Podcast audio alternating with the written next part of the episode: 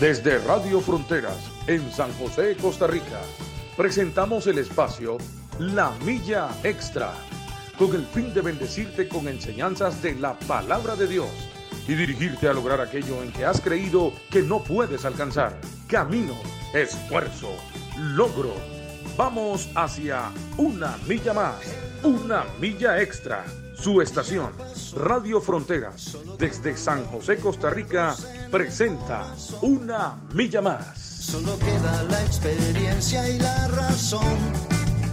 Y seguir caminando. Y seguir tú soñando.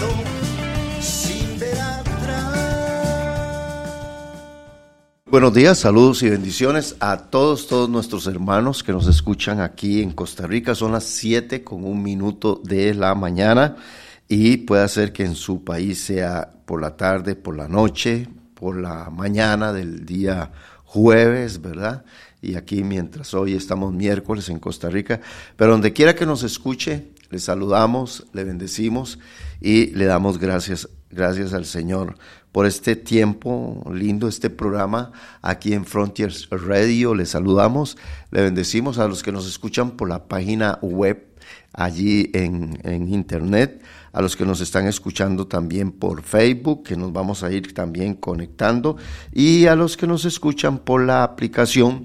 Muy, pero muy buenos días, muchas, pero muchas bendiciones. Esta mañana está, está conmigo el hermano Michael Fallas. Yo soy el pastor William Obando. Mi hermano Michael, Mike, Michael Fallas. Que Dios le bendiga esta linda mañana. William, buenos días y buenos días a todos los hermanos. Una bendición poder estar estrenando la misericordia de Dios. ¿verdad? Hoy todos estamos estrenando algo ¿Cierto? y si es algo que usted puede estrenar y es la misericordia de Dios, qué bueno, siéntase usted privilegiado, siéntase usted dichoso de poderse levantar eh, y, de, y, poder disfrutar del día que, que, Dios ha preparado para cada uno de nosotros. Estamos ya en el ombligo de la semana, William, ya hoy miércoles, mitad de la semana, increíble cómo va esto, ¿verdad? Entonces, eh, invitar a los hermanos que, que, ya están conectados, algunos están preparándose ahí el cafecito, algunos están ya eh, alistándose para, para, salir a sus trabajos, ya algunos van en el camino, ¿verdad? También, uh -huh. eh, algunos todavía están acostados, ¿verdad? Pero bueno, lo importante es que se pueda conectar, que pueda compartir, William, sí, ¿verdad? Que pueda claro. compartir, esto es, esto es importante. Y también aquellos hermanos que están fuera de nuestras fronteras, también bendecirlos. Eh, dar gracias a Dios por sus vidas, donde quiera que se encuentre, es una bendición y no es casualidad que usted hoy esté conectado eh, en este programa de Radio Fronteras. Bueno, Mike, este, estamos entrando a el tercer aniversario de la, de la, de la radio. Este, vamos a tener una celebración. Bueno, eh, estamos entrando, todavía nos falta, es en el mes de mayo, ¿verdad? Y entonces, este, vamos a tener una celebración bonita y una un programa ahí. Sí un programa eh, por, la, por, las noches en vivo verdad este pero decirle a todos los hermanos que sigan orando por por la radio por la emisora eh, siempre con el propósito que sea un propósito evangelístico misionero también este porque gracias al Señor las estadísticas que nos mandan a, a nosotros siempre siempre hay gente estos días que Estuve en casa porque me hicieron una cirugía, Mike, a veces me costaba mucho uh -huh. dormir, ¿verdad? Este, entonces veía, empezaba a ver la, la, emisora y veía ahí conectadas personas en la madrugada, ¿verdad? Claro. De otras naciones y todo.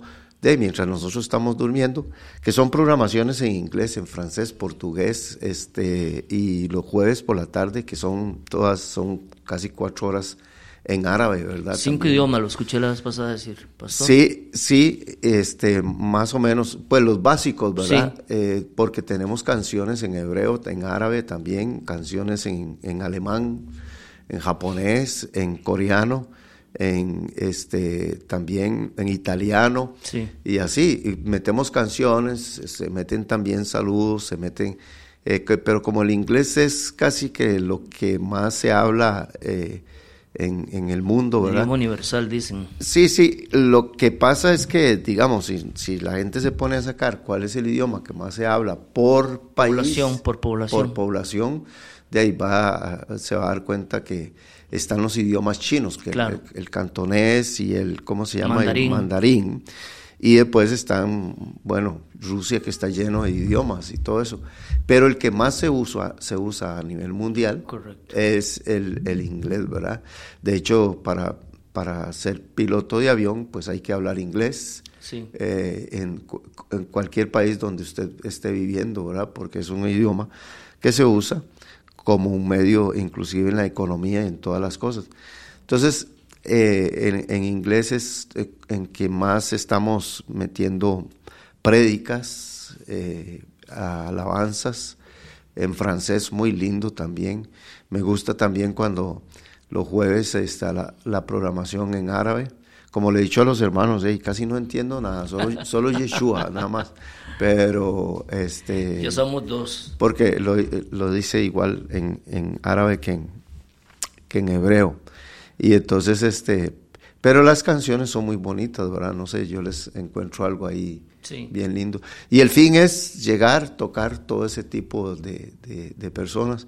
Entonces, eh, y, y la otra cosa es que hoy en día viven mucho latino, está muy, muy por la, ¿cómo se llama? Por la migración. Muchos latinos viven en muchos países este, árabes, en muchos países eh, de habla eh, pues francés, este, vive mucho. Entonces a veces ellos andan buscando también una emisora en, en su idioma, en español, ¿verdad? William, ahora que estuvo lo del Mundial de Fútbol de Qatar, no me imaginé que hubiera tanto tico radicado ya en Qatar, ¿no? por, temas de, de, esta aerolínea eh, catarí, mucho piloto, mucha hermosa, mucho ingeniero, mucho profesional, mucha gente. Sí. Eh, hablando de, nuestro país, ¿verdad? Eh, ticos que están allá. Yo no, yo no tenía la, la, la, menor idea. Y es que de eso se trata la radio, ¿verdad? Radio Fronteras que a veces nuestra, nuestra mente tan finita no, no alcanza a dimensionar el alcance que tiene, ¿verdad? El alcance que tiene allá en donde aquella persona que está pescando en, en alta mar, eh, aquel que está que va por la carretera en aquel otro país. Eh, no, no, no, alcanzamos a dimensionar muchas veces eso. Sí, muchas veces la facilidad de Internet, de, de, llegar a todos esos lados, porque Está la radio de onda, ¿verdad? Que es bueno, que es bueno tenerlo, pero a veces la radio de onda y a veces también internet se corta en ciertos, en ciertos lugares.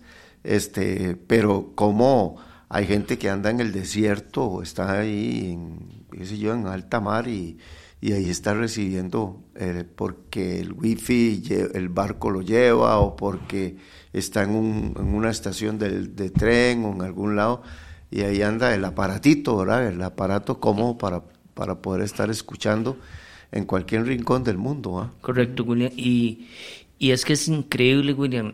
La gran parte, nosotros somos muy privilegiados haber escuchado de Jesús, ¿verdad? Pero hay gran parte oh, eh, en esta tierra que no han escuchado el nombre de que Jesús. Que no han escuchado. Que no conocen quién es Jesús, ¿verdad? Y esta es una herramienta maravillosa para poder llegar a esas personas y que puedan escuchar ¿verdad? De, de Jesús nuestro Señor y nuestro, y nuestro Salvador por medio de, de Radio Fronteras. Así que sigan orando por nosotros, ¿verdad? Les bendecimos y todo, ¿verdad? Queremos saludar a Araceli Jiménez, que la tenemos allí, que Dios le bendiga, a Guillermo Jiménez también, a Floria Cuña, Senia Guzmán, a Marjorie Arguijo también, a Nora Rivera, buenos días, dice, Dios les bendiga grandemente. Eh, hola, buenos días, les bendiga y tengan un lindo día, dice Senia, y también a Jorge Castro, que le bendecimos, mi hermanito Jorge. Jorge Castro es de Ecuador, de allá de Guayaquil. Eh, este, Jorgito, que Dios le bendiga. Tenemos una amistad bien linda. Él estaba aquí en el programa, Mike. Sí. Sí, sí. Eh, pues lo, ha hecho desde allá, desde, desde, desde Guayaquil, desde Ecuador. Se ha conectado con nosotros. Tenemos que hacerlo un día de estos también con, con mi hermano Jorge, también porque ya tenemos rato.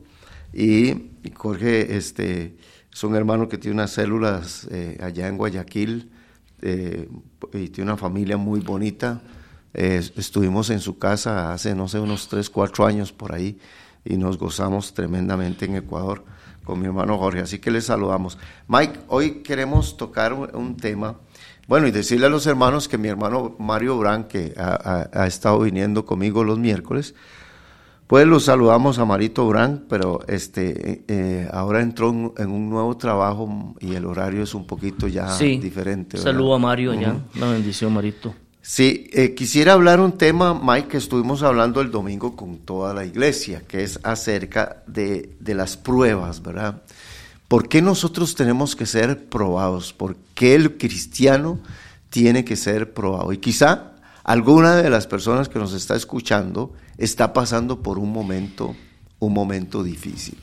Generalmente la prueba es eso, es un momento este, fuera de lo normal, fuera de nuestra rutina se caracteriza por momentos de aflicción, por momentos de decisión, angustia, de angustia, pensamientos, Mike, y a veces una prueba este puede hacer que dure este un año, puede ser que dure un mes, puede ser que sea algo de una semana, puede ser que fue algo de solamente un día también.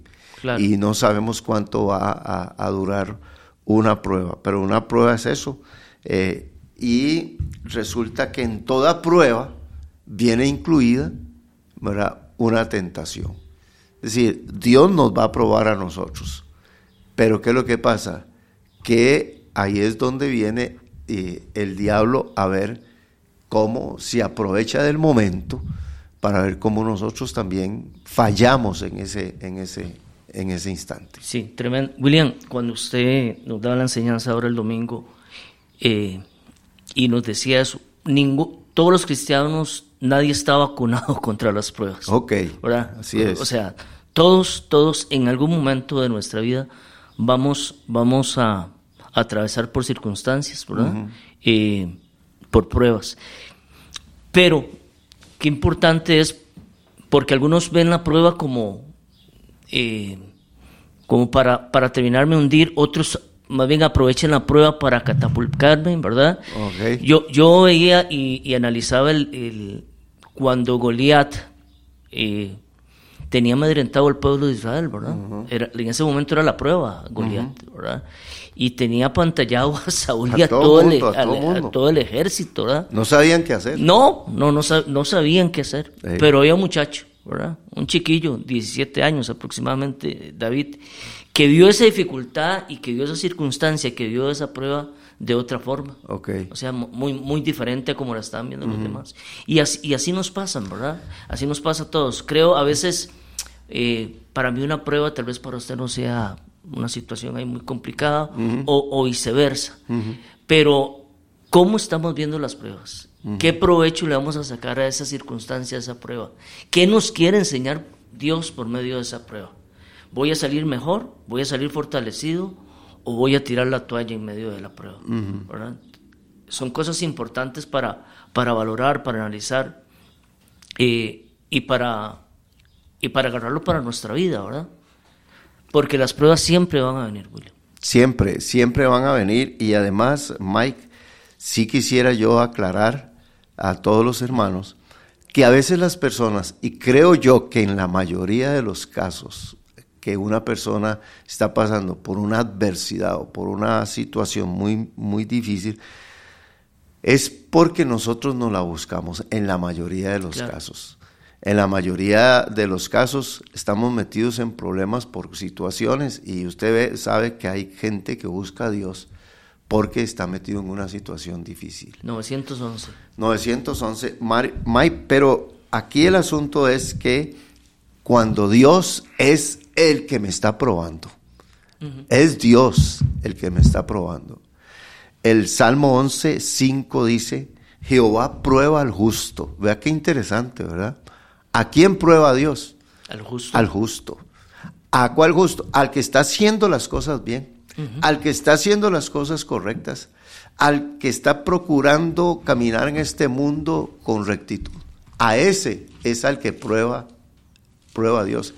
Y de aquí podemos tomar el ejemplo de Job, un hombre justo, un hombre recto. Perfecto, dice, hombre perfecto. Sí, eso, eso, eso lo, lo dice. Temeroso de Dios. Temeroso de Dios. Y apartado del mal. Apartado del Cuatro mal. cosas que desearíamos de verdad. Claro. Dice, era un, eh, y este era un hombre perfecto, recto, temeroso y apartado del mal. Ok, y entonces aquí es donde Dios lo prueba.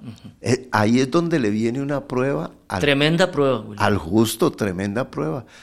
Al impío, no, el impío anda metido en problemas. Claro. Siempre. De hecho, aquí mismo dice, pero al malo y al que ama la violencia, su alma Aborrece. lo aborrece.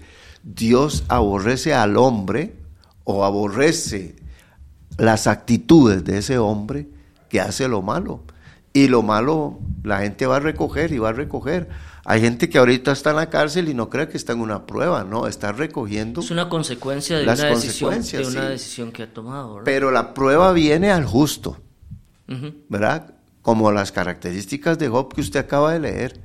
Eh, el, el justo eh, le va a venir, como lo dice aquí, Jehová prueba al justo. Otro versículo que es Proverbios 17, 3 dice así, el crisol para la plata y la hornaza para el oro, pero Jehová prueba Los corazones. los corazones.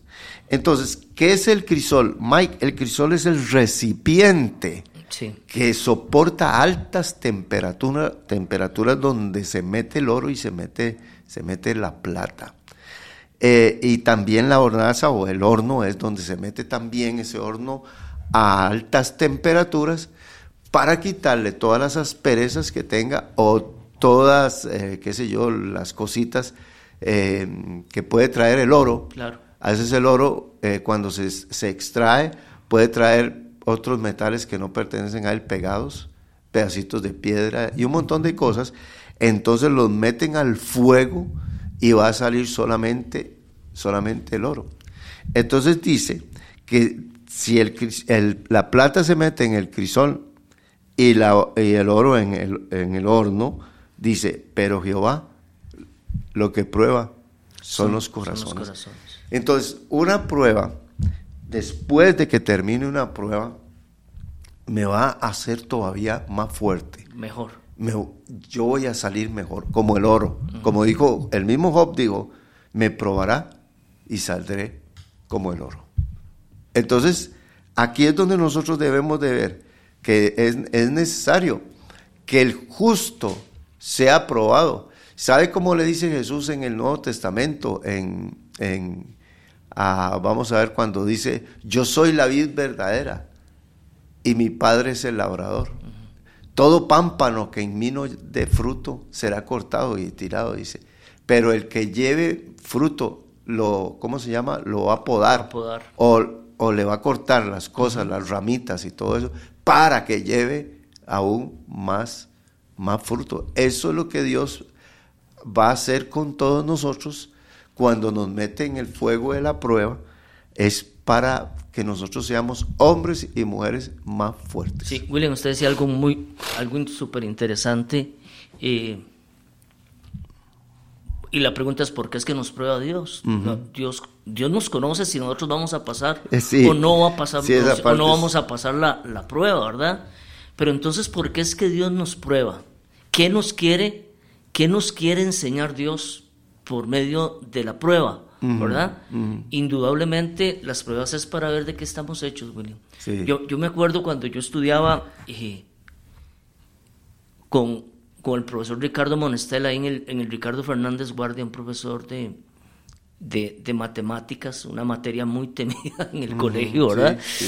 Que yo creía estar preparado para el examen. Yo, yo creía saber la materia. Había ido a clases, eh, había estado haciendo, pero realmente donde me daba cuenta si estaba preparado, William, era cuando venía el- el- la prueba, cuando venía el examen, Ok. cua- cuando venía el examen trimestral. Ahí era donde tenía que poner en práctica mi conocimiento, lo que había recibido en clases. Traduzcámoslo a la- en la iglesia, ¿verdad? ¿Verdad? Traduzcámoslo a la iglesia. Cuando venimos aquí los domingos y recibimos la palabra, William, son herramientas que nos da el, el predicador, que nos da el pastor, para que en aquellos momentos, ¿verdad? Eh, que vamos a pasar por la prueba, porque todos tenemos que pasar por eso, nos vamos a dar cuenta de que estamos preparados. No porque Dios no sepa si vamos a pasar o no la prueba, o sino para que nosotros nos demos cuenta cuán, cuánto estábamos preparados. Sí, eh, en, en, la prueba soy yo el que voy a darme cuenta eh, cuán cerca o cuán lejos estoy de Dios. Eh, cuando Dios prueba a Abraham, ve que Dios, Dios prueba a Abraham. Correcto. Cuando Dios lo prueba, Mike, este, no es, como dicen muchos hermanos, es, es, que Dios estaba viendo a ver si Abraham le fallaba o no le fallaba. Ya Dios lo sabía. Y además era una, bueno, y ahora lo vamos a ver para qué es que Dios nos está, nos está probando. Pero sí quisiera quitarle ese pensamiento de la gente que es para ver si usted va a fallar o no va a fallar. No, no, está muy lejos de la realidad, ¿verdad? Este, porque ya Dios conoce todas las cosas. Es uno de los atributos de Dios. Sí, ya, Dios conoce todas las cosas. Por ejemplo, ya Dios sabía que Abraham le iba a ofrecer a Isaac. Claro. Pero Abraham no sabía, ¿verdad? Si él realmente, hasta dónde yo amo a Isaac. Hasta dónde amo más a Isaac que a Dios. Que Dios. ¿Eh? Y entonces Abraham todavía no sabe si él ama más a Dios que a Isaac. Y hay muchas cosas que generalmente la prueba nos hace reflexionar, nos hace pensar. Y aquí es donde Dios prueba al, hombre. Por eso, todos los hombres y mujeres en la Biblia de Dios y, y hombres y mujeres en la actualidad, vamos a entrar. Dios nos va a llevar a ese campo a ese lugar donde no nos gusta. William, y ahora que yo ponía el ejemplo de cómo, cómo Saúl, Saúl veía la prueba de una forma y David la veía otra, ¿verdad? Eh, porque en algunos momentos, cuando se nos viene una prueba, a algunos nos va a acercar más a Dios, William, y a otros los va a hacer salir corriendo, ¿verdad? O sea, van, a salir corriendo. Mike, eso es lamentable, pero ah, así es. Algunas pruebas usted se va a acercar mucho más a Dios, se va a aferrar a Dios, y entonces va a depositar su confianza en Dios. Y ahí es donde, donde mucha gente a los años, después de inclusive haberse alejado de Dios, dice, es que aquel momento que pasé, en vez de acercarme, qué tonta fui, qué tonto fui, me hubiera esperado en el Señor, pero ahora mire dónde estoy, porque este, no pasó ese momento. Y, y, la, y, usted lo dijo al principio, Mike, la prueba no es para destruir al cristiano. No. No, no. La prueba no es para que un creyente se aleje de Dios. La prueba es más bien para acercarnos más a Él con más pureza, con más vigor, con más fe, con más este, deseos de perseverancia. Podemos decir que la prueba es esa herramienta que usa Dios para sacar lo mejor de nosotros, William. correcto. ¿Ah? Para sacar el carácter, el temperamento, la confianza. Y ahí, se salen cosas que yo no sabía que habían. Correcto. Sí hay gente que yo la he visto, Mike, en una prueba volverse un gigante. Eh, en, una prueba sacar de donde no habían cosas. Eh, eh. Esto es un tema, William, porque yo he escuchado gente decir, después de una prueba que han pasado, me han dicho, yo no sabía que yo, yo era tan fuerte para eso. Yo, yo no pensé a pasar esa prueba y al final la pasaron. Pero lamentablemente he escuchado a otra gente, ¿verdad? Sí. Que creían que estaban fuertes, William. Y vino la prueba y, y perdieron el examen, ¿verdad? Perdieron el examen. Mike, y no hay quite. Ahora que usted dice perdieron el examen, tienen que repetirlo. Sí. tienen que repetirlo. Y, y, y, hay pruebas que cuando no las pasamos, dice el Señor, usted tiene que repetir. Porque, Mike, eh, es eh, el tiempo que nosotros vivimos, los hombres son muy, pero muy, muy débiles.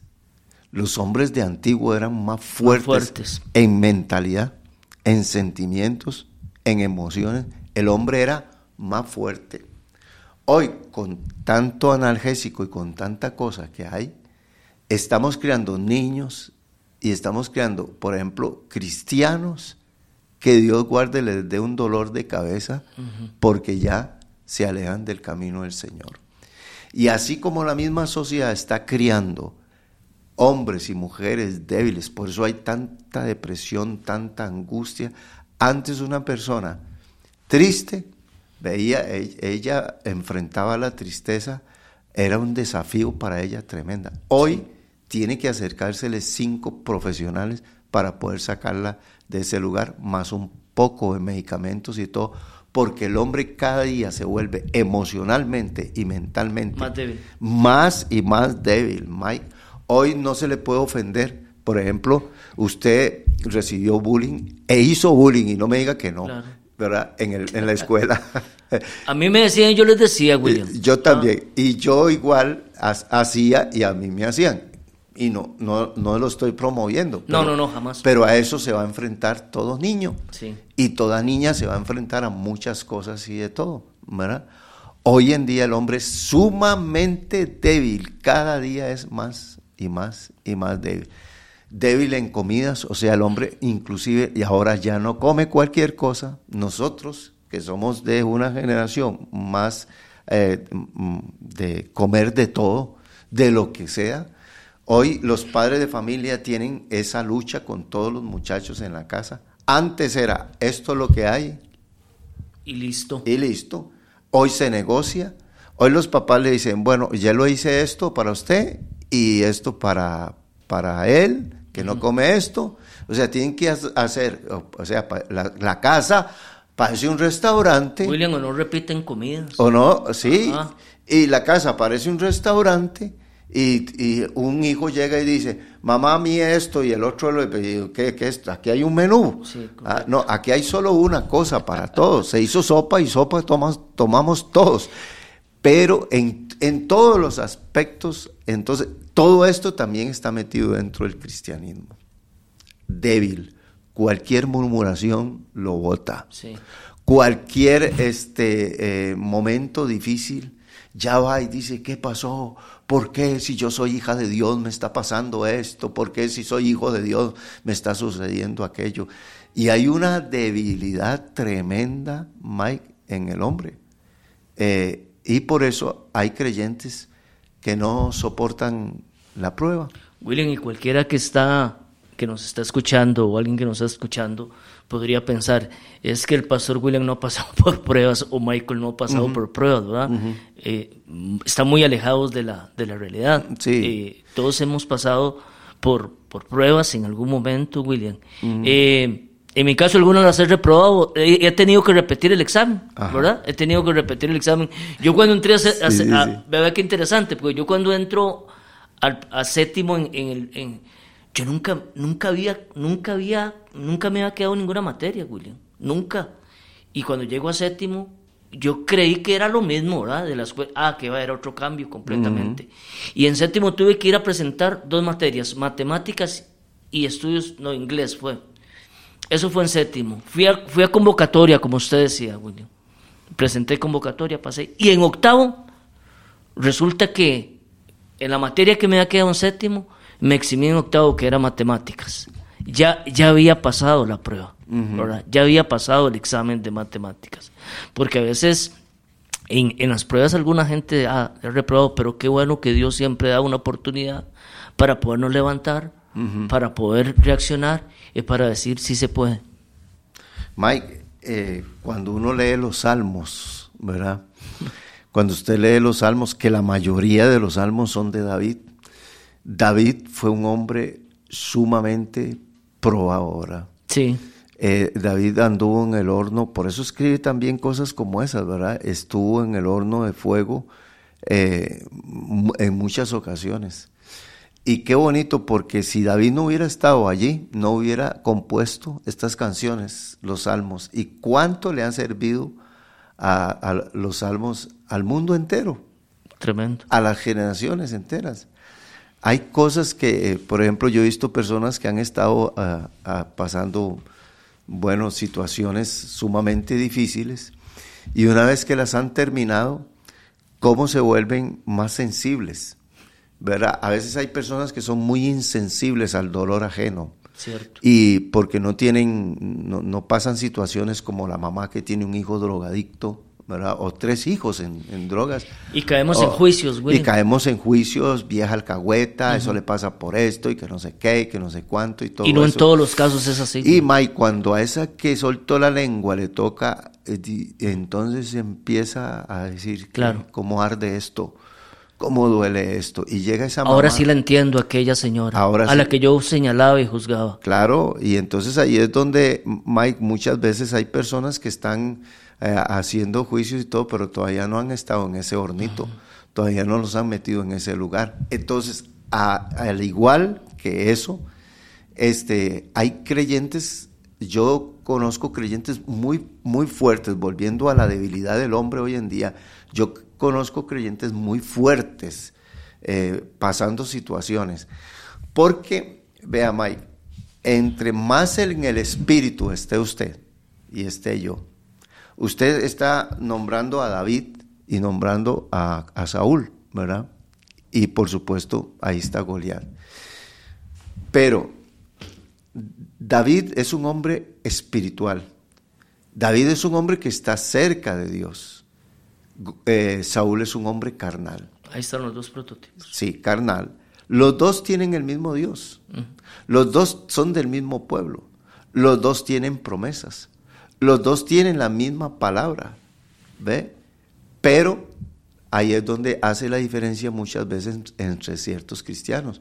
Cuán cerca estoy de la palabra, cuán cerca estoy de Dios. Porque cuando David llega y ve a Goliat, lo ve como, de ahí, lo ve como, dice, pero, pero esto es... ¿Quién es este incircunciso? eh, Le dice. esto es cualquier cosa. Esto yo me lo sueno, ¿verdad? Y Saúl no. Saúl temblaba y no temblaba él. Temblaba todo el ejército de Claro. Israel. Por la visión que muchas veces le da. Vea, hay personas que atraviesan pruebas que no se dieron cuenta que estuvieron en prueba. Eso es interesantísimo. Sí. ¿Ah? Es todo un misterio. que Por, ¿por qué? Porque andan en el espíritu. Claro. Y una persona que anda en el espíritu, una ofensa la ve como un saludo, ¿verdad? Y usted ha visto gente que le dan una, una, una broma y ya eso fue una cosa Todo un fatal tema, sí. Ah, sí, y lo saca el mes entrante y la Sí. semana entrante, ¿verdad? Y, y hay gente que una, una ofensa lo vio como, no sé, como una broma, como un cariño, ¿verdad? Y hay gente que un saludo lo vieron como un desprecio y dice, es que qué raro que me saludó. Y cuando usted ve a, a los dos meses y dice, hermanos, que yo quería pedirle perdón a usted, porque es que la vez pasada que usted me saludó, sí, sí. yo me... ah, ah, ¿Por qué? May- Hay gente que anda en la pura chuletita, en la pura carne. Entonces no, no están preparados para muchas cosas. No, no crecen, no avanzan. La prueba me hace crecer, madurar, avanzar. Dios me lleva, como dice usted, pasé primer año, ok, Dios dice, ahora pase al segundo año. Y va- le voy a enseñar cosas más grandes. Sí. Ganó el segundo año y dice, ahora te va a pasar al tercero y te voy a enseñar otras cosas Niveles, más grandes. niveles. Claro que son niveles y que Dios le va a ir enseñando y va a ir conociéndose más a usted, a usted mismo, porque eso sucede en la prueba. Yo me empiezo a conocer. Hay gente que dice, yo me conozco bien. No, señores. La prueba lo va a hacer a usted irse conociendo usted más y más. Sí. Y usted dice, a mí mi doña me conoce, mi marido me conoce, usted no lo conoce. No. No, no, hay cosas tremendas. Inclusive hay gente, Mike, que en la prueba le han salido dones, talentos, este, habilidades que, Que no sabían, que yo no- sabía. que no sabía que los ¿Verdad? tenían. ¿Eh? Hay gente que le ha dicho a alguien, yo no sabía que usted hacía eso, y él le dice, y yo tampoco sabía. ¿Cómo, Sí, sí. ¿Cómo fue que salió? Un momento crítico, en un Sí. momento de prueba. Sí, las pruebas son una gran oportunidad para, para levantarnos, para sacar lo mejor de nosotros. Y es que eso es lo que quiere, se- no porque el Señor no lo sepa, Dios lo sabe, William. Sí, Dios ¿verdad? lo sabe. Pero quiere que nosotros nos demos cuenta de cuán somos capaces, de Sí. cuánto somos capaces. Es toda una de, formación. de qué podemos hacerlo. Sí. Porque Dios es un Dios de amor, William. O sea, Él no nos va a buscar un daño por medio de la prueba. No, no, no, no. Él quiere que nosotros nos demos cuenta de, de lo que estamos hechos, de lo que somos capaces. Y de aquello que también, eh, William, que también nosotros a veces, muchas veces, creíamos que podíamos y no pudimos también. ¿verdad? Sí, sí. También, también darnos cuenta, también darnos cuenta de, de- de eso, ¿verdad? Eh, eh, eso es lo que trae la prueba. Eh, y me llama ahí, me llama la atención cuando Pablo dice, tengan por sumo gozo cuando estén pasando por diversas pruebas. y, y- y- y es y es súper interesante porque y yo creo que nadie, levante la mano, ¿quién quiere pasar por una prueba? Puede preguntar usted el domingo ahí. Sí. Yo creo que nadie levantaría la mano. Ahora, Mike, hay gente que le llama prueba a... Pero aquí, aquí dice aquí, dice, Jehová prueba al justo. Entonces vamos a ver. Yo muchas veces este, cuestiono muchas cosas, ¿verdad? Eh, este, digamos, hay gente que está pasando por una, por una enfermedad, ¿verdad? Eh, hay, hay ge- gente cristiana que está pasando por una enfermedad y hay gente inconversa que está pasando por la misma enfermedad, enfermedad del creyente. Entonces, vieras que yo he hablado con, con gente, porque yo he, Sí. he visitado mu- muchos enfermos que no son cristianos, Cristianos. ¿verdad? Y ellos me dicen, no, pero Dios sabe lo que está haciendo y Dios mire que aquí, que allá. Y una cosa que, que hablan mucho mejor. Y entonces va uno donde un creyente y está, ¿por qué a mí? ¿Por qué yo? ¿Qué hice? Y estoy buscando los pecados que cometí para, por- porque, porque me vino esa enfermedad.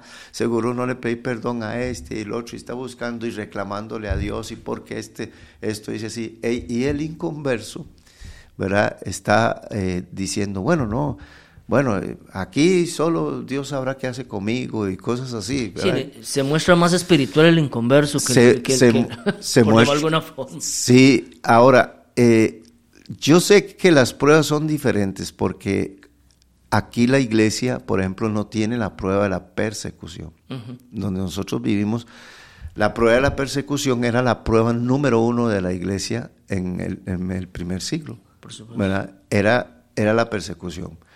No era si no tenía que comer. No era si decía, porque hay gente que dice, es que mira qué prueba económica tengo, eh, porque este, me metí muchos enredos, ¿verdad? Y entonces ahora estoy en prueba. No, no, no. Hay enredos en los que usted se metió. Sí. Pero Dios es bueno, Mike, Sí. como lo digo, y siempre nos va a ayudar a salir de esos enredos en que nosotros de jupones nos metemos. De cabezón. ¿Verdad? Que nos dijeron, que, Que- nos advirtieron. Exactamente. Y, y Dios me va a dar las, las habilidades y, la- y tengo que aprender, porque hay gente que Dios lo saca de allí, ¿verdad? Oye, sin, sin, como le digo yo, sin tener, sin tener Dios que hacer eso. O sea, Dios puede decir, a mí no me toca ayudarle a usted, ni me toca sacarlo de allí, porque usted, por jupón, usted se metió en esa situación y todo eso, y yo no lo voy a ayudar. Ah, O sea, Dios puede decirlo así, pero Dios dice, ah, papito, yo soy misericordioso, ¿verdad? Te voy a ayudar, te voy a sacar de ahí, pero aprenda. Resulta que Dios lo ayuda, lo saca de ahí, de ahí, ma, y al tiempo está otra vez. Otra vez, no aprendió la lección. No aprendió la lección. No aprendió la lección. no, no la aprendió. Entonces, las pruebas de, la, de los, nuestros hermanos de la iglesia, que, eh, de, la, de la iglesia de, de algunos países hoy en día, no son las pruebas económicas. No, No, persecución. No son ni siquiera una enfermedad. No es un hijo en drogas, nada, es persecución. Persecución. En este momento tenemos hermanos en cárceles. Sí. En este momento tenemos hermanos esperando un juicio, ¿verdad? Eh, porque, qué sé yo, porque se, de- se convirtió a Cristo, ¿verdad? Como decía, como decía, eh, eh, dice el libro de Apocalipsis, y Juan decía, yo estaba en la isla de Patmos por causa de la palabra Sí. de Dios. Entonces, a veces hay gente en la iglesia que no está sufriendo por causa de la palabra de Dios, porque nosotros vivimos en un país de mimados, Sí. De mimados. Nosotros somos un país delicadito, Mike. De hecho, no decimos en la pulpería, véndame, sino regáleme. Regáleme. Sí, este, eh, todo, todo lo reclamamos, por todo, por todo lloramos, ¿verdad? Nos pegan con pantufla y lloramos, William. Sí, con pantufla, no con chancleta, Sí, ¿verdad? sí, sí, sí. Entonces, eh, se nos viene cualquier cosita y es que Dios quiere hacer hombres de verdad, hombres de Dios, varones de Dios, mujeres de Dios de verdad. Eso es lo que Dios quiere formar. Dios no quiere, no quiere formar gente de un ejército total, totalmente debilucho eh, que cualquier cosa... Lo, vea usted, una persona en una iglesia tiene un problema y se va a los 200 metros y se va para otra iglesia, ¿verdad? Sí. y después ahí mismo le repiten la prueba y dice, voy para la otra. No pasaron ¿verdad? el examen. No, eh, cualquier predicador que viene lo engaña con cualquier doctrina, porque no tienen fundamento, porque no, no son fuertes, eh, no, no son fuertes en, en eso. Le levantan un falso en, en el trabajo y ya eh, caen en, un, en un- una cosa de que tienen que llamar a un psicólogo y llamar a esto porque... William, y cuando usted dice fuerte, no estamos, no estamos diciendo que no, que en la prueba no se llora, ¿verdad? Claro, no, o sea, en la prueba usted tiene derecho No. a llorar, Eso le decía yo a alguien ayer, le decía, Sí. no, no, no, no, hágame el favor y no le impida a esa persona llorar. Claro. Hay que llorar. En la pru- en nosotros en, en una prueba, en un, eh, y, y también mm, se nos vienen pensamientos de uno, pero es que es ahí donde está la guerra. Claro. Ahí donde está la... Ahí es la- donde está ese pulso. Claro, ahí está donde, donde está la fortaleza. Porque lo que es probado es la fe. No existe otra cosa. La fe es la que es probado. A ver si usted sigue creyendo en la palabra. A ver si sigue creyendo en Dios. A ver si sigue con- congregándose. A ver si a pesar de que oró y todo viene lo contrario, a ver si eso... Si, porque, Mike, usted y yo y creo que todos los hermanos que nos oyen hemos orado y orado y orado por una situación y resulta que salimos y está peor Sí, está peor. Y ahí es donde la fe es probada. ¿Qué voy a hacer? A seguir orando. Y, y que mi hijo se fue y que el otro y todo. Ahora sigo predicando más. Ahora sigo evangelizando más. Hoy voy a ir a hacerlo. ¿Y cómo voy a ir a hacerlo? En medio de, todo, en medio de toda la adversidad. Pero hay gente que se recoge y dice, no, cuando todo lo se arregle y todo esté bien, yo me quedo aquí en la casa encerradita o encerradito y yo no, no. Es, vuelvo a lo mismo, tenemos una sociedad de gente débil, ¿verdad? Y a la misma vez en las iglesias también, Am- hemos adoptado esa... sí. ¿Verdad? Por ejemplo, Mike, ¿cuánta gente en la pandemia no volvieron más a congregarse? No volvieron. No, no ni se congregaron ni por, ¿cómo se llama? Ni por virtual ni por nada. Y hasta el día de hoy la pandemia los alejó del Sí, camino del no Señor. están. No están. No están. No están. Entonces usted los veía, lo- los veía en el supermercado, ¿verdad? Comprando un montón de cosas, ¿verdad? Y, y uno decía, hermano, ¿por qué no ha ido, ha ido a la iglesia? Y todo, no, es que pues yo soy muy débil de, de, de, la res- de las cuestiones respiratorias y me puede pasar esto y lo otro. Y después lo veía en un avión donde iba para no sé para dónde va a pasear. Y uno, uno decía, ve, es que, es que esa- esas cosas eh, son son debilidades, son creyentes que, imagínense, una pandemia los, los, los alejó del Señor, Sí, lo- los alejó de la iglesia. Y ahora vuelven. Aquí estoy, ¿verdad? Porque tarde que temprano van a volver. Quiero decirles que la prueba tiene que repetirla. sí. Como Michael en séptimo fue Mm. a presentar y tuvo que hacer nuevamente el examen. Tiene, tie- tiene que volver a, a pasar por, por ese momento. Usted dio una cita de, de Santiago, capítulo 1. Se las voy a leer a los hermanos. Santiago 1. Mike, dice Santiago, dice. Aquí dice, Santiago, siervo de Dios y del Señor Jesucristo, a las doce tribus que están en la dispersión. Note a quién le dirige la carta. A los que estaban en la dispersión. A la dispersión. Al- a los hermanitos que los habían echado del que, país. Que habían perdido todo, William. Lo perdieron todo. Todo. ¿Por qué la iglesia primitiva, eh, hay gente que dice, "Ay, ve, mira cómo vendían todo, eh, hoy en día tenemos que vender todo y ponerlo a los pies de los apóstoles y llevarle al apóstol esto y lo otro? No, no, le- busque muy bien el contexto. el contexto del... Cuando usted se convertía en el primer siglo, cuando usted se convertía, Mike, usted lo perdía todo. Todo. Todo. Familia, ¿verdad? Todo lo perdía. Bienes, todo lo que tenía. Y todos los hermanos vendían todo porque sabían que tarde que temprano iba a tener que salir huyendo y tenía que emigrar por causa del Evangelio del Señor Jesucristo. Y esto, esta carta a Santiago se la, es- se la escribe a hermanos que están en la dispersión.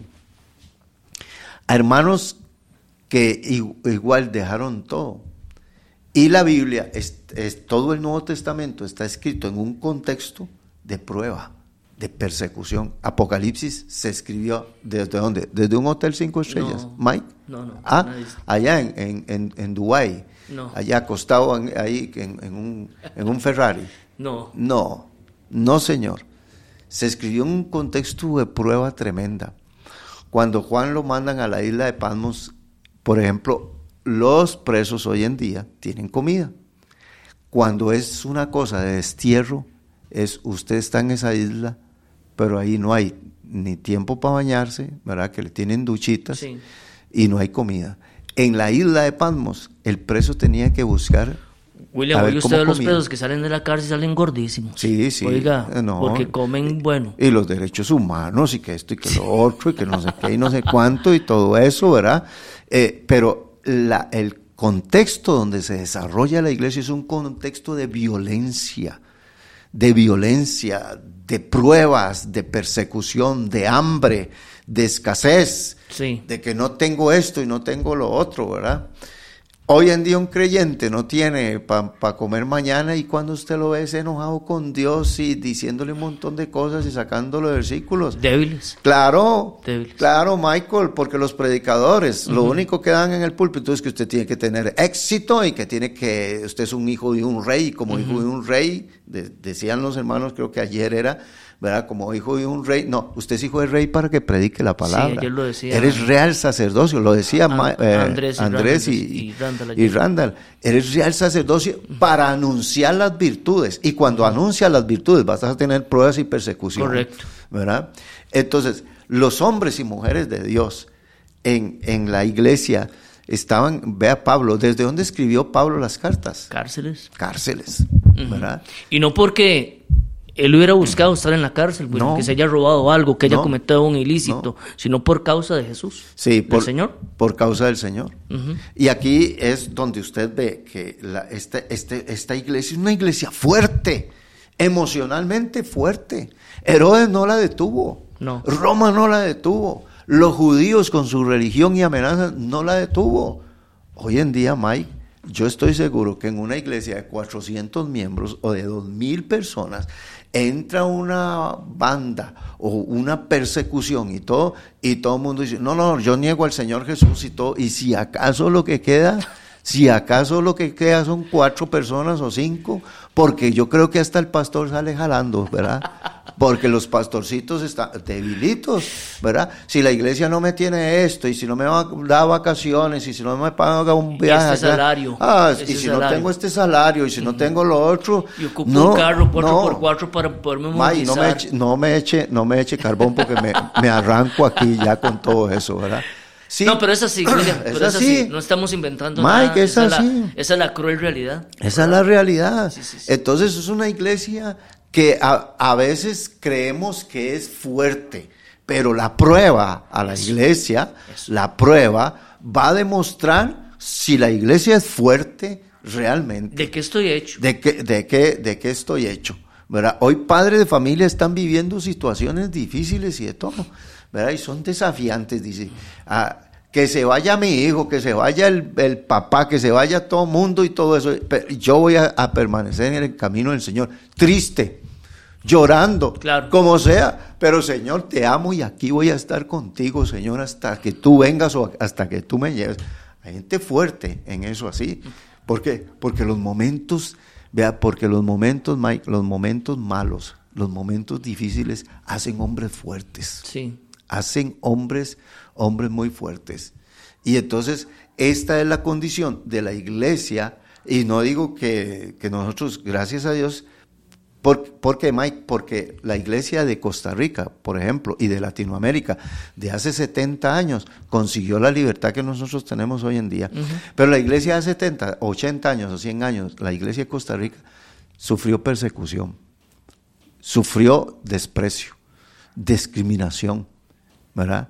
sufrió un montón de cosas la iglesia de hace 70, 80 años, para que hoy en día nosotros alcanzáramos lo que hemos, lo que hemos logrado. La pregunta es, ¿cómo, ¿cómo van a ser los cristianos de ahora, Mike? Los cristianos dentro de 20 años, inclusive los que tenemos hoy en día. ¿Qué le vamos a dejar nosotros? Sí. Por ejemplo, de cualquier doctrina los doblega, ¿verdad? La ideología de género está metida dentro de las iglesias. Terrible. ¿Verdad? Y, hay pastores diciendo, eso no es problema, que aquí, que allá, y todo eso. Mira, las iglesias anglicanas, presbiterianas, las iglesias luteranas, sí. ¿verdad? que cuando vemos la persecución de Lutero y los hermanos y muriendo por la causa del Señor y perseguidos por todo, y hoy vemos los luteranos ¿ah? abrazando la ideología de género y metiendo un montón de cosas dentro de su, dentro de su, dentro de sus ¿Qué pensaría su líder o si él estuviera vivo? Exactamente, al igual que si estuviera Pablo hoy en día y viera las cosas, y tenemos hermanitos en otros lados. Yo le digo a todos los hermanos que nos están escuchando, nosotros todavía no hemos sido probados. No. No, no hemos sido probados como realmente fueron probados los hombres y las mujeres y hombres de Dios hoy en día que están realmente siendo probados por causa de la persecución. Y muchos en la, en la eh, yo, yo diría, este, somos mini, mini pruebas, momentos así. Pero vamos, las cosas que suceden en el contexto de nosotros, yo no estoy en tiempo de Pablo, no estoy en tiempo de, Jesús, estoy en, mi tiempo. En mi tiempo hay cosas diferentes, en mi tiempo hay, hay pruebas distintas. ¿Qué tan fuerte soy? ¿Cómo me estoy fortaleciendo? ¿Verdad? Por ejemplo, mucha gente con esto de la ideología de, género están metidos en un montón de problemas y situaciones y ellos dicen, abrazan todo, Mike. Hoy tenemos cristianos borrachos, Hoy, ve, ahorita prueban la marihuana recreativa. Y entonces usted va a ver a mucha gente, a muchos pastores eh, fumándose un puro ahí, porque dice, no, hermanito, tomar o, fumarse un cigarrillo no es no está mal y todo. Ya porque van de acuerdo. Lo la Biblia dice no améis al mundo ni las, cosas, que están en el, mundo porque el mundo y sus deseos pasan pero el que hace la voluntad de Dios permanece, vea Mike esto es como que todo el mundo vaya caminando hacia el norte y usted venga caminando hacia el sur. Así es esto. Sí. Así es esto. Es, es, este es el asunto de la prueba. Por eso Santiago le escribe a los que están dispersos y les dice, salud, les dice, hermanos míos, tened por sumo gozo cuando os halléis en diversas pruebas. May, ¿cómo me voy a gozar yo? ¿Cómo me voy a gozar? Dice, tengan, y no dice que tengan gozo, dice que tengan sumo, gozo. Sumo, gran gozo. Alegres bastante. Ah.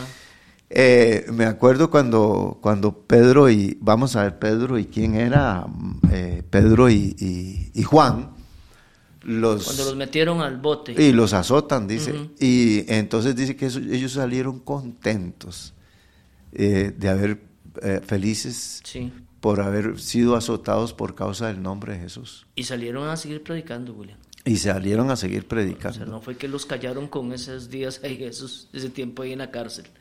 Sí, dice, dice Santiago en el verso 2 dice, hermanos, tened por sumo gozo cuando os halléis en diversas pruebas, sabiendo que la prueba de vuestra fe produce, paciencia. Mas tenga la paciencia su obra completa. Esto me gusta a mí porque pareciera que está diciendo eh, que usted pase la prueba bien. O sea, que no quede incompleto, ¿verdad? Fallé en esto, pero no fallé en aquello, hice esto, pero no hice lo otro, no que la paciencia lo haya llevado a que usted pase una obra completa. No una parte, sino completa. Sí, y entonces aquí es donde vienen los resultados para que seáis perfectos y cabales, sin que, os falte, sin que os falte cosa alguna. Santiago les escribe a ellos diciendo, y, y, bueno, y todavía sigue Santiago porque sigue diciendo, habla acerca de la fe, de no ser como la onda del mar que entra y sale, y, Santiago le escribe toda una carta eh, que creo que Jerry y ¿qué más? Creo que Jerry y William están llevándola, ¿verdad? En así, este, versículos por versículos, la han estado desarrollando, la carta de Santiago. Pero cuando usted ve toda esa carta, eh, es, una, es una carta que se la dirige a toda esta gente que está bajo persecución. Y en el capítulo 3 les dice, tengan cuidado con lo que hablan. ¿Verdad? Cuando habla sobre, la, sobre la lengua. ¿Verdad? Y entonces eh, en el capítulo 3 les dice todo eso. Porque en la prueba usted puede decir cosas que no tenía que decir, de las cuales después tiene que arrepentirse, y pedir perdón, inclusive buscar personas y todo eso. Y, y otras cosas que abarca Santiago, pero aquí Santiago, en vez de decirle, va a ver, hermanito, usted va a estar, eh, va a ver que, que, usted va a estar en, victoria y, va a ver el éxito que vas a tener y que no. Santiago le dice, gócese. Gócese, vea, lo que Santiago le dice, ahora que no tiene que comer, gócese. Ahora que estás en la cárcel, perseguido, gócese, pero con un gozo a lo, a lo máximo, a lo sumo, ¿verdad? Hoy en día, ¿qué le diríamos a la gente? Hoy en día, ¿qué le estamos diciendo a la gente? ¿verdad? Están pasando por un momento, ah, no, no, ve a ver qué hace, póngale una demanda a esa señora, acuse a este, vamos y, a la casa y le hacemos un problema y. Mike, hoy, hoy la gente, eh, Cristo falta formarse realmente en el corazón de todos nosotros y no sé si hay una parte muy, muy mínima y yo sigo, sigo diciendo, el cristiano de hoy es muy débil. Sí. Sumamente débil, al menos el tico.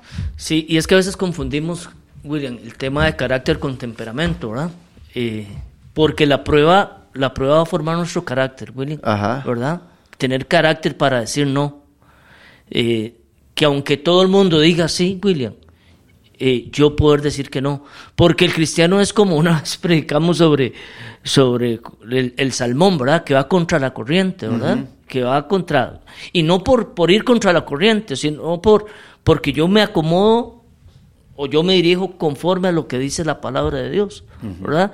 Eh, que eso es muy importante. Hoy creemos y confundimos la palabra carácter con temperamento son dos cosas completamente, son completamente diferentes. Gente que es muy temperamental y lo que son son unos grandes malcriados, ¿verdad? Pero no, pero no tienen, no tienen carácter.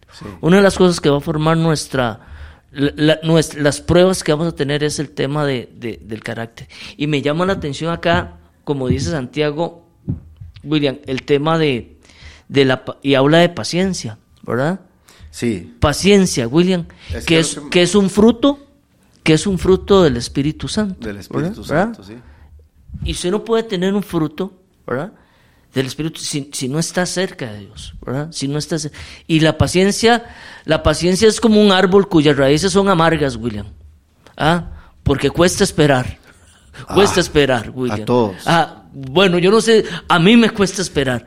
Eh, y decía un muchacho, Isaac David Oando, lo escuché en una predicación hace algunos años, dice, la paciencia es, eh, es como un árbol cuyas raíces son amargas, pero sus frutos son dulces. ah, su resultado de, esperar en Dios, ¿verdad? Es, es, un, es un fruto, es un fruto dulce, ¿verdad? Que en medio de la prueba, si esperamos en Dios, si nos fortalecemos en Dios, si nos agarramos de Dios, al final, William, lo que hoy me hace a mí llorar, mañana me va a hacer reír. ¿Ah? Y de eso que yo pasé, que lo vamos a ver más adelante, creo que va a quedar para el próximo programa, voy a ser testimonio para muchos que me están viendo, a, que, me, están viendo a mí. Y en nuestra congregación, usted lo decía, eh, que, que nuestra congregación y en todas las iglesias siempre hay gente que usted ve, ve a esa hermana, tantos años, eh, pidiendo, clamando, ha, pasado esta prueba y que son testimonio, que son testimonio para muchos, William, ¿verdad? Y que uno dice, si ella puede, yo puedo, si aquel pudo, yo puedo salir de esto, ¿verdad? Eso es, no salir huyendo, sino esperar y, dejarnos formar y que esa, que esa prueba saque, saque lo mejor de nosotros, que elimine lo que no. A veces la prueba nos bota el orgullo, William. ¿Ah? Es lo que más trabaja. William, el es orgullo. lo que más trabaja. Nos, bota el orgullo. es lo que más trabaja, Mike. ¿Ah? A veces somos soberbios, a veces no nos damos cuenta ni siquiera cuán, cuánto ha, subido nuestra altivez. Y dice el Señor, bueno, eh, como, como Dios prueba al justo, solo al justo, Mike. Dios prueba al justo. Hermanita que me oye, hermano, Dios lo prueba a usted. Dios lo prueba a usted.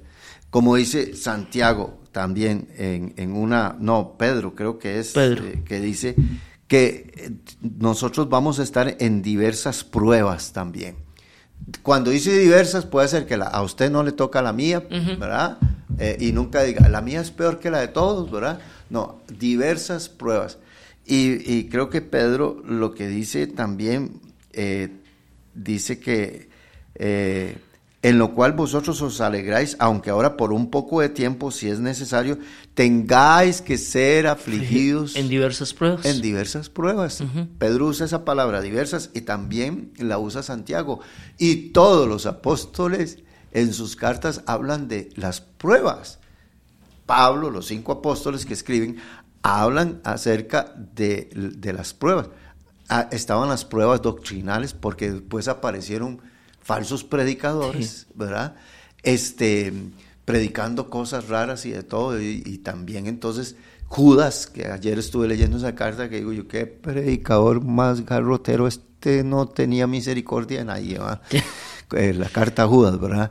Y digo, ¿cómo faltan predicadores así? Pero, ¿qué es lo que pasa? Que, May, que en los hermanos, en las cartas les dicen a la gente, vamos a ser probados. Eh, había, este... William, ah, perdón. Hoy es muy diferente, ¿verdad? Mucha gente está vendiendo, venga a Cristo y los problemas se le van a ir, Ajá. ¿verdad?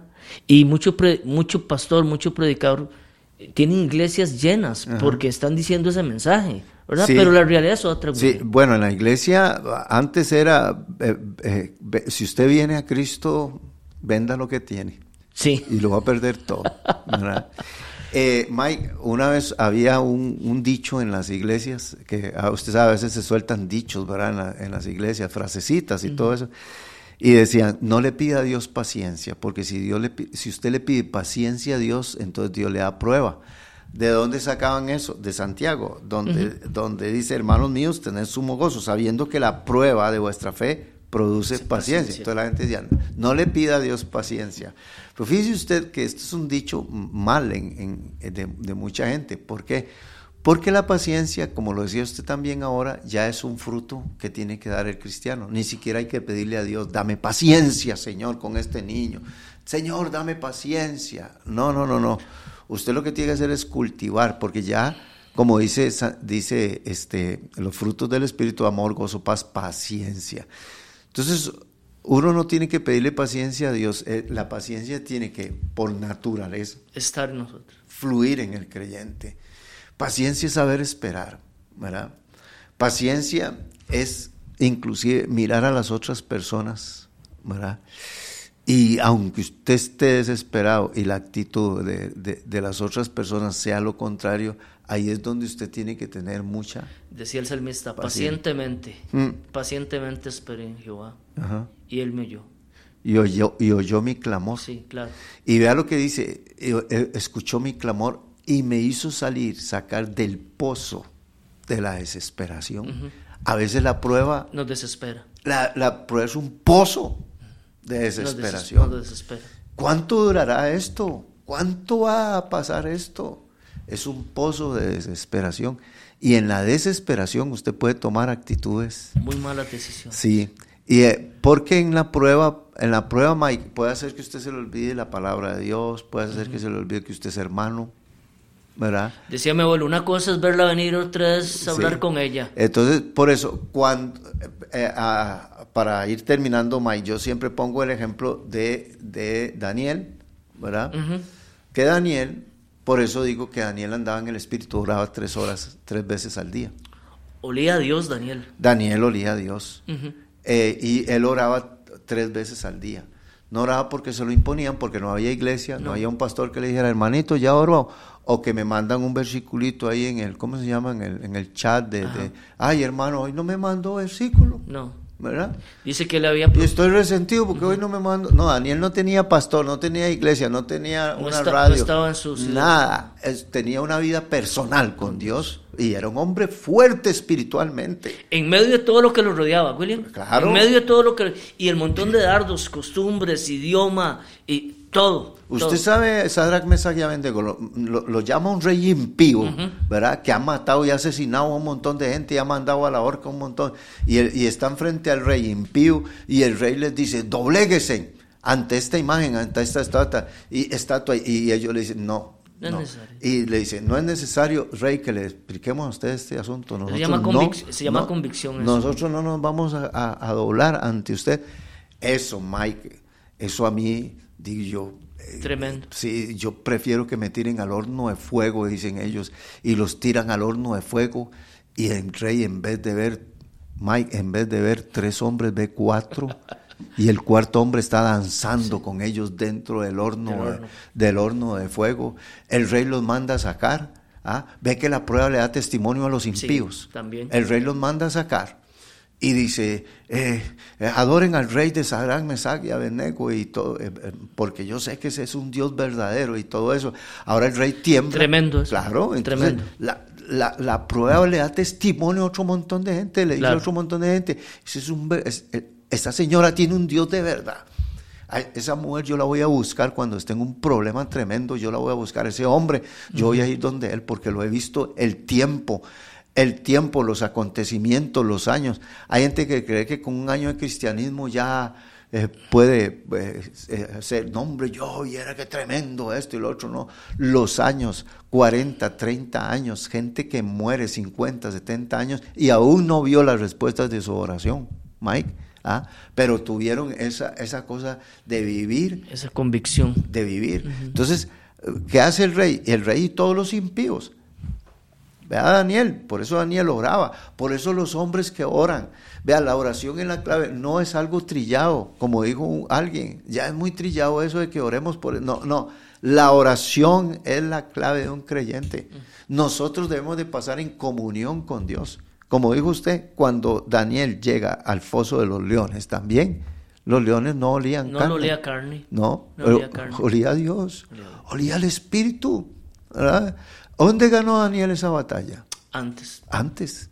Daniel no se puso a orar y, hermanos, ayúdenme, estoy aquí en medio de No, no, leones no. y todo. No, ya tenemos que dejar esa vida tan cobarde, esa vida, esa vida tan, tan sensible, tan superficial. El Dios bombero, William. Ese cristianismo que, que, que solo en abundancia le soy fiel a Dios. Vea, hermano, cómo estoy bendecido. Mire el carro que me acabo de comprar. Mire la casa que yo tengo. Esos son chunches que hoy están y mañana no están. No están. No, no, no base su cristianismo en los chunches que usted tiene. No, que en una prueba el carro no te va a sostener, William. La casa no te va a sostener en una No, prueba. Nada, o sea, nada. Hasta la va a ver fea la casa y el carro en la. No, y, y escuche, ¿para qué esta casa? Yo escuchaba ¿para qué esta casa? ¿Para qué este carro? Y no ve cómo estoy. Mm, ¿Ah? Nada, eso no es un fundamento para sostener un Sí. Mis amados hermanos, llegamos al tiempo del final de este eh, su programa La Milla Extra. Eh, bueno, tenemos mu- muchos hermanos aquí conectados. Tenemos a Seide Arguedas, María Eugenia Aragón. Se nos, se nos decía que pidan fortaleza para enfrentarse. Nos dice, sí, hay que, hay que pedir fortaleza para enfrentar Claro. las pruebas también y fortalecerse en la oración.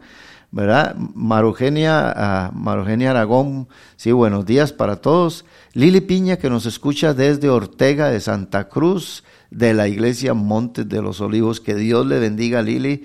Floria Acuña, buenos días, hermanos. Por aquí tenía yo a Francisco Yáñez, que México. nos escribe desde México y habla de que Dios pesa el corazón del hombre. Así, sí es cierto, ¿verdad? Dios que eh, cuando habla de, de- de pesar, de- no es porque Dios no sepa, ¿verdad? Sino porque Dios prueba el corazón. Bendiciones, Pastor William Michael, saludos a todos, dice Grace Chuita desde eh, México también, Eligia Loría, eh, Delgado Sharon también, lindo día, la saludamos a Sharon allá en, en Tejarcillos, ¿verdad? Excelente día, hermosos, bendiciones. Bueno, eh, y ahí más saludos eh, a mis hermanos.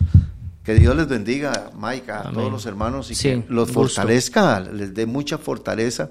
Por eso Pablo escribe en Efesios, fortaleceos en el Señor y en el poder de su fuerza, porque usted no sabe lo que va a venir, No. ¿verdad? Porque no tenemos lucha contra sangre ni carne, sino contra un un eh, ejército de demonios y principados y por eso tenemos que fortalecernos en, en, la, ora- en la oración, ¿verdad? Correcto.